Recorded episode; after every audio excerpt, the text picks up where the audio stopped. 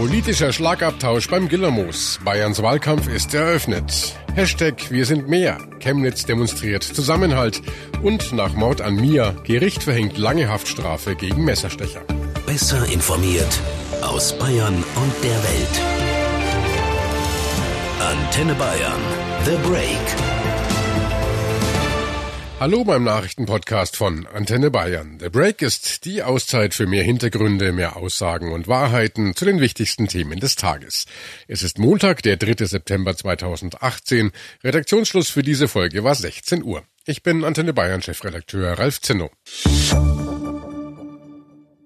Der 14. Oktober 2018. Es wird der Tag der Wahrheit in Bayern. Dann entscheidet sich nämlich, ob die CSU im Bayerischen Landtag die absolute Mehrheit behaupten kann oder eben nicht. Im Moment sieht es eher nicht danach aus. Jede Umfrage zur Landtagswahl in knapp sechs Wochen zeigt, die Partei von Ministerpräsident Markus Söder hat Wähler verloren. Sogar von einem Umfragedebakel ist schon die Rede und das seit Wochen. Jede Stimme zählt also. Entsprechend ist heute ausgeteilt worden gegen den jeweils anderen beim Start der heißen Wahlkampfphase bei den traditionellen Bierzeltreden beim Gillermoos im niederbayerischen Abensberg. Und da schickten die Parteien neben ihren Spitzenkandidaten auch bundespolitische Prominenz ins Rennen. SPD-Chefin Andrea Nahles zum Beispiel, die Söder direkt angriff. Sie sagen jetzt, ich möchte keine Berliner Verhältnisse im Freistaat Bayern. Ich glaube, es hackt. Lieber Herr Söder, das Problem sind nicht Berliner Verhältnisse in Bayern. Das Problem sind CSU-Verhältnisse in Berlin. Und so steht außer Frage, wo man am 14. Oktober sein Kreuzchen machen sollte. Also für Andrea Nahles. Die SPD-Vorsitzende gibt Nachhilfe in Reimform. Wahlkabine dann doch noch letzte Zweifel kommen, dann habe ich noch einen kleinen Reim. Sie wissen ja, Reime kann man sich gut merken. Willst du Markus Söder quälen, musst du Tascha Kron wählen. Das ist das, was Sie unbedingt in dem letzten Moment, sollte noch irgendwelche Zweifel kommen, Willst du Markus Söder quälen, musst du Tascha Kohnen wählen. Nahles empfiehlt, wie sollte es anders sein, Natascha Kohnen, die Spitzenkandidatin der bayerischen SPD. Besser als die SPD stehen in den Umfragen derzeit die Grünen da. Bei ihnen stand zeitgleich unter anderem Ex-Parteichef Cem Özdemir am Rednerpult. Und auch er teilte kräftig aus gegen den amtierenden Ministerpräsidenten. Und dieser Söder allein zu Hause Spuk endlich vorbei ist, denn es ist ja mittlerweile schon ein Imageschaden für den Freistaat. Es ist ein Imageschaden für die hart arbeitenden Unternehmer, die in diesem Freistaat erfolgreich sind. Ziel aller Oppositionsparteien ist es, die absolute Mehrheit der CSU zu beenden. Dafür kämpft auch der Landesvorsitzende der Freien Wähler Hubert Aiwanger. Wer so billige Politik macht, meine Damen und Herren, der darf auf keinen Fall allein dieses Land weiter regieren. Dem muss man von morgens bis abends auf die Finger schauen. Es kam also richtig dicke und von allen Seiten für Markus Söder. Aber er weiß sich natürlich zu wehren. Der Ministerpräsident belegt die erfolgreiche Arbeit der regierenden CSU mit den Qualitäten Bayerns. Bayern ist das stärkste Land. Bayern ist erfolgreicher als andere. Bayern funktioniert. Und deswegen, meine Damen und Herren, eines ist klar. Deutschland ist so erfolgreich, weil es uns Bayern gibt, meine sehr verehrten Damen und Herren. Das steht auch wohl unbestritten fest. Es ging also heiß her heute beim Gillermoos in Abensberg. Für uns war Antenne Bayern Reporter Hans Oberberger dabei. Hans, wer hat denn für dich heute die derbsten Sprüche rausgehauen? Ja, da haben sich äh, alle Redner heute gegenseitig nicht viel geschenkt. Ex-Grünen-Chef Özdemir etwa hat äh, gegen Ministerpräsident Söder gelästert, der sei die Sonne Frankens oder die Dämmerung der CSU, je nachdem, wie man es sehe. Söder wiederum hat äh, fleißig zurückgekeilt. Die SPD stehe ja unter Artenschutz, weshalb er gegen die heute nichts sagen werde. Und die Grünen, eine Verbotspartei und Fraktionschef Hofreiter, teile sich außerdem auch noch den Friseur mit US-Präsident Trump. Also das war natürlich Bierzelt-Rhetorik, wie man sich das hier am Gillermo Ramos wünscht. Entsprechend war auch die Stimmung in den jeweiligen Zelten ganz gut. Wer da jetzt mehr gepunktet hat oder weniger, das kann man wirklich nicht sagen. Es war jedenfalls überall gut voll. Da hat man dann doch gemerkt, dass die Landtagswahl vor der Tür steht. Und inwieweit hat äh, die aktuelle Situation in Deutschland eine Rolle gespielt? Sind beispielsweise auch die Ereignisse von Chemnitz thematisiert worden? Naja, das war natürlich Thema bei allen Parteien, allerdings äh, nicht ganz einfach damit umzugehen. Söder etwa hat sich das Thema fast bis ganz zum Schluss aufgespart und dann erklärt, dass unser Land offenbar wirklich tief gespalten sei, dass er sich aber so einen Aufmarsch der Rechten wie in Chemnitz nicht wünsche. Die AfD sei da Seite an Seite mit Rechten marschiert und betreibe offenbar eine entsprechende Agenda. Ähnliche Kritik an der AfD gab es auch von SPD, Grünen und den Freien Wählern. Die AfD selbst war ja auch hier am Gillermoos vertreten, wenn auch mangels Zelt nicht direkt am Gelände, sondern etwas entfernt im Freien bei leichtem Nieselregen. AfD-Landeschef Sichert hat dabei die so wörtlich tapferen Sachsen verteidigt. Der Konflikt in Chemnitz war also auch hier am Gillermoos klar zu sehen. Jetzt schaut man ja immer auch bei solchen kracherten Veranstaltungen, ob es irgendwelche Signale gibt, die man deuten kann. Also für den Wahlkampf oder die zukünftige Ausrichtung einer Partei. Gab es da irgendwas? Naja, man hat äh, zum Beispiel bei den Grünen bei aller Kritik an Söder schon immer wieder durchgehört, dass sie durchaus bereit wären, in Bayern Regierungsverantwortung zu übernehmen, eventuell eben auch in einer Koalition mit der CSU. Am Eingang des Stadels, wo die Grünen hier waren, ist ein kleines Schild gehängt. Wir schaffen das, wenn man uns lässt. Söder selbst hat sich dagegen allerdings in seiner Rede mit Händen und Füßen gewehrt. Die Grünen seien gegen alles. Er verstehe auch nicht, warum sein Amtsvorgänger Günter Beckstein jahrelang eine enge Freundschaft mit Ex-Grünen-Chefin Claudia Roth gepflegt habe. Also da war noch nicht viel von Gegenliebe der CSU zu spüren. Aber wer weiß, wie das nach der Landtagswahl aussieht, sind schon viele Ehen aus schlechteren Gründen geschlossen worden. Jedenfalls sind wir gespannt auf die Gillamos-Reden im nächsten Jahr. Danke, Hans. Heute für uns in Abensberg. Sechs Wochen vor der Landtagswahl haben sich dort die Parteien nochmal kräftig eingeschenkt und damit die heiße Phase des bayerischen Wahlkampfs eröffnet. Achteinhalb Jahre Haft. So lautet das Urteil gegen Abdul D., den Messerstecher von Kandel. Der Ex-Freund des Opfers, der 15-jährigen Mia. Er ist des Mordes schuldig gesprochen worden. Ein gerechtes Urteil? Stimmen dazu und eine Einschätzung gibt es gleich. Zuvor blicken wir nach Chemnitz, denn dort gab es auch am Wochenende wieder Demonstrationen. Eine ganze Serie sogar. Mehr als 8500 Menschen verschiedener Lager sind auf die Straße gegangen. Sie protestierten gegen Fremdenhass oder gegen die Flüchtlingspolitik. Politik.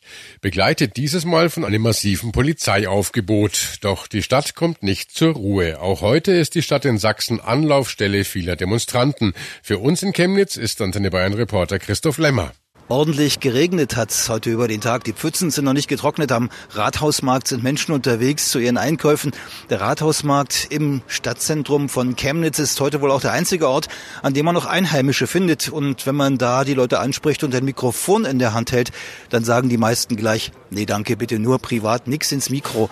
Man muss ein bisschen herumprobieren und dann spricht doch einer. Und das, was er sagt, ist eigentlich dasselbe, was die anderen auch sagen, nur eben nicht ins Mikro. Ja, was ist die Meinung, dass der äh, Tod dieses sagen wir, Deutschen tragisch ist, aber er wurde eben instrumentalisiert, um ganz andere Dinge umzusetzen. Das ist die Tragik, dass sowas sofort äh, ausgenutzt wird, um Stimmung zu machen. Ich bewege mich dann weiter vom Rathausmarkt, treffe immer seltener eingeborene Chemnitzer. Drumherum in der Innenstadt sind mehr Leute unterwegs, die extra heute für das Konzert angereist sind. Das sollte eigentlich am Karl-Marx-Monument stattfinden, da wo vor gut einer Woche ein 35-jähriger Mann von einem Syrer erstochen wurde was der Anlass war für den ganzen Zoff, den die Stadt seitdem erlebt. Die, die heute nach Chemnitz gereist sind, die haben vor allem das Konzert im Sinn. Schon Stunden vor Beginn steht da eine Gruppe aus Mainz am Absperrzaun, um bloß früh auf den Platz gelassen zu werden. Also sind Lieblingsacts von mir, KZ. Ich bin schon Fan seit sieben, acht Jahren und ich habe es noch nie geschafft, sie live zu sehen. Deshalb sind wir extra aus Mainz angereist und ich freue mich schon super drauf. Und der Anlass des Konzertes, was denkt ihr darüber? Ja, auf jeden Fall sinnvoll. Die Aktion Wir sind mehr finde ich auf jeden Fall äh, eine gute Sache, einfach mal um mal zu zeigen, was dann doch mobilisiert werden kann. Ich finde es mega wichtig und ich meine, gute Musik und ein sinnvoller Zweck schließen sich ja nicht aus. Andere sind sich da schon bewusster um das, was hier in den letzten Tagen los war und verstehen ihre Reise durchaus als Zeichen setzen, wie eine Gruppe junger Frauen aus Heilbronn. Ja, es sind jetzt einfach auch hier, um Zeichen zu setzen und zu sagen, ja, dass es so nicht weitergehen kann. Also dass es einfach ja, nicht menschliches Verhalten hier an den Tag gelegt wird, was ja, so nicht akzeptabel ist. Und Zeichen, die sieht man heute auch optisch im Stadtbild von Chemnitz. An vielen Stellen sind Plakate von Wir sind mehr angebracht. Wir sind mehr, so nennt sich das Konzert und die Initiative. So lautet auch der Hashtag in den sozialen Netzen. Und am Nischel, also am Karl-Marx-Kopf, da hängt ein riesiges Transparent vor einem Haus. Darauf steht, die Würde des Menschen ist unantastbar. Also genau da, wo der Mord passierte. Und äh, mit dem Gedenken an die Toten geht das Konzert heute auch los mit einer Schweigeminute zu Beginn. Und bei diesem Konzert dabei sind auch die Toten Hosen mit ihrem Frontsänger Campino. Für uns gibt es zwei Kriterien, wann dieser Tag ein Erfolg ist. Wir wollen natürlich eine Riesenzahl von Menschen haben, die kommt. Und es muss gewaltfrei bleiben. Es darf keine Schaufensterscheibe zu Bruch gehen. Wir wollen es doch der Gegenseite nicht so einfach machen, uns dann wieder als Linkschaoten darzustellen.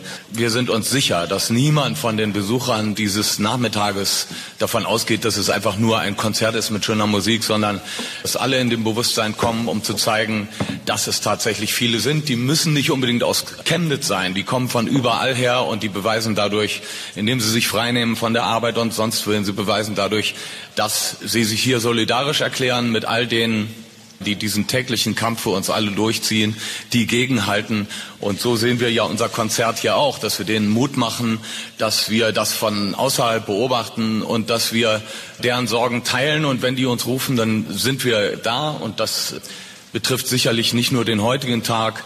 Es ist in der Kürze der Zeit schon unglaublich, was die Jungs hier aus dem Boden gestampft haben. Und ich bin zuversichtlich, dass sie auch für die Zukunft ein Programm haben, wie wir das Ding hier so lange heiß halten, wie es das braucht, wie einfach der rechte Mob das uns abverlangt und dass uns da die Kondition nicht ausgeht. Wir werden sie wohl brauchen. Campino von den Toten Hosen. Auslöser für alle Demonstrationen in Chemnitz war ja der Tod eines 35-jährigen Bürgers.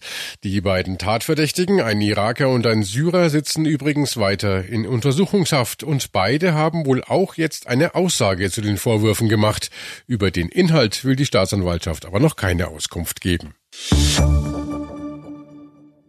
Ähnliche Demonstrationen wie in Chemnitz gab es auch schon Ende vergangenen Jahres in Kandel in Rheinland-Pfalz. Grund damals, am 27. Dezember 2017 trifft Abdul D. seine Ex-Freundin Mia in einem Drogeriemarkt. Wohl aus Eifersucht sticht er immer wieder mit einem Messer auf sie ein. Er tötet das erst 15-jährige Mädchen.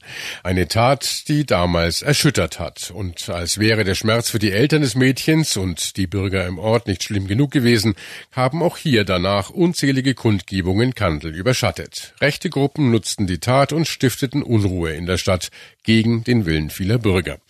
Rund acht Monate nach diesem tödlichen Messerangriff hat das Landgericht Landau jetzt das Urteil gegen den Täter gesprochen. Acht Jahre und sechs Monate Haft. Die Richter verurteilten den mutmaßlich aus Afghanistan stammenden jungen Mann wegen Mordes und Körperverletzung nach Jugendstrafrecht. Achteinhalb Jahre Haft, ein gerechtes Urteil? Wir haben uns in Kandel mal umgehört. Ich denke, achteinhalb Jahre reichen nicht, um diese, ich meine, um Tod von einer Person wieder irgendwie gut zu machen, sowieso nicht. Aber das hat einfach für uns Kandler auch viel hinten hinterhergezogen. Ist natürlich zu wenig. Für meine Auffassung ist definitiv zu wenig, klar. Maximal zehn Jahre sind halt möglich im Jugendrecht. Zu wenig weil man einfach mit diesen Menschen zu sanft umgeht, die andere töten. Es ist unverschämt, weil er einfach ähm, viel mehr verdient hat. Das Maximale an Jugendstrafrecht, das er noch gange ist, hätte ich auf jeden Fall auf die zehn Jahre getippt. Ich habe die Sache auch mitverfolgt, auch hier in Kandel, gerade die, die ganzen Demonstrationen.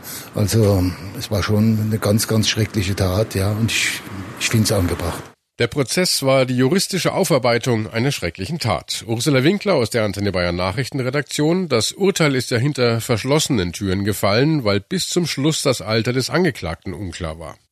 Ja, genau. Man konnte eben bis zum Ende des Prozesses nicht sicher festlegen, ob Abdul D. minderjährig ist, wie er selbst sagt. Er hat ja als Alter 15 Jahre angegeben. Experten kamen aber zu dem Schluss, dass er mindestens 17,5 ist, wahrscheinlich sogar schon 20 Jahre alt. Ähm, Im Zweifel für den Angeklagten heißt es ja dann. Deswegen ist er jetzt auch nach dem Jugendstrafrecht verurteilt worden. Äh, der Fall hatte ja unter anderem auch für viele Diskussionen gesorgt über die Altersfeststellung von jungen Flüchtlingen. Rechtspopulisten hatten ja auch diesen Fall immer wieder dazu genutzt, um gegen die deutsche Asylpolitik zu protestieren. Ist damit zu rechnen, dass sie nun nach der Urteilsverkündung auch in Kandel wieder auf die Straße gehen? Das könnte schon sein, zumindest rechnet die Polizei damit. Erst am Wochenende jetzt hatten die Beamten ja mit starken Sicherheitsvorkehrungen Demonstranten aus dem linken Spektrum und aus dem bürgerlich rechten Lager dort trennen können.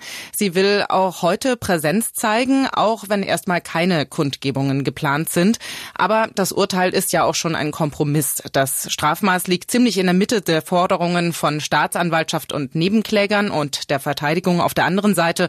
Und es ist zwar ein Urteil nach Jugendstrafe, Strafrecht, aber Abdul D. muss wegen Mordes hinter Gitter, nicht nur wegen Totschlags. Der Mord geschah ja kurz nach Weihnachten im vergangenen Jahr mitten in einem Drogeriemarkt und hatte bundesweit für großes Entsetzen gesorgt. Und jetzt ist klar, es war Mord aus Eifersucht. Das nimmt die Staatsanwaltschaft an. Ja, sie geht davon aus, dass der Angeklagte seine Ex-Freundin Mia bestrafen wollte, weil sie sich ein paar Wochen vor der Tat von ihm getrennt hatte. Wenige Tage vor der Tat hatte das Mädchen ihn sogar angezeigt. Da ging es unter anderem um Beleidigung und Nötigung. Später hat dann auch noch Mias Vater eine Anzeige erstattet. Äh, Abdul D. bekam dann auch Besuch von der Polizei. Dann hat er sich aber zwei Messer gekauft. Eines davon war dann die Tatwaffe, mit der er auf die 15-Jährige in einer Drogerie eingeschlossen gestochen hat. Danke, Ursula Winkler. Und mit dem Urteil hoffen die Bürger in Kandel nun, dass endlich Ruhe einkehrt in ihre rund 8500 Seelengemeinde. Das war The Break, der Nachrichtenpodcast von Antenne Bayern an diesem Montag, dem 3. September 2018. Ich bin Chefredakteur Ralf Zenno. Antenne Bayern. Besser informiert. Jeden Tag. Zu jeder vollen Stunde auf Antenne Bayern. The Break gibt's auch morgen wieder um 17 Uhr. Jetzt abonnieren.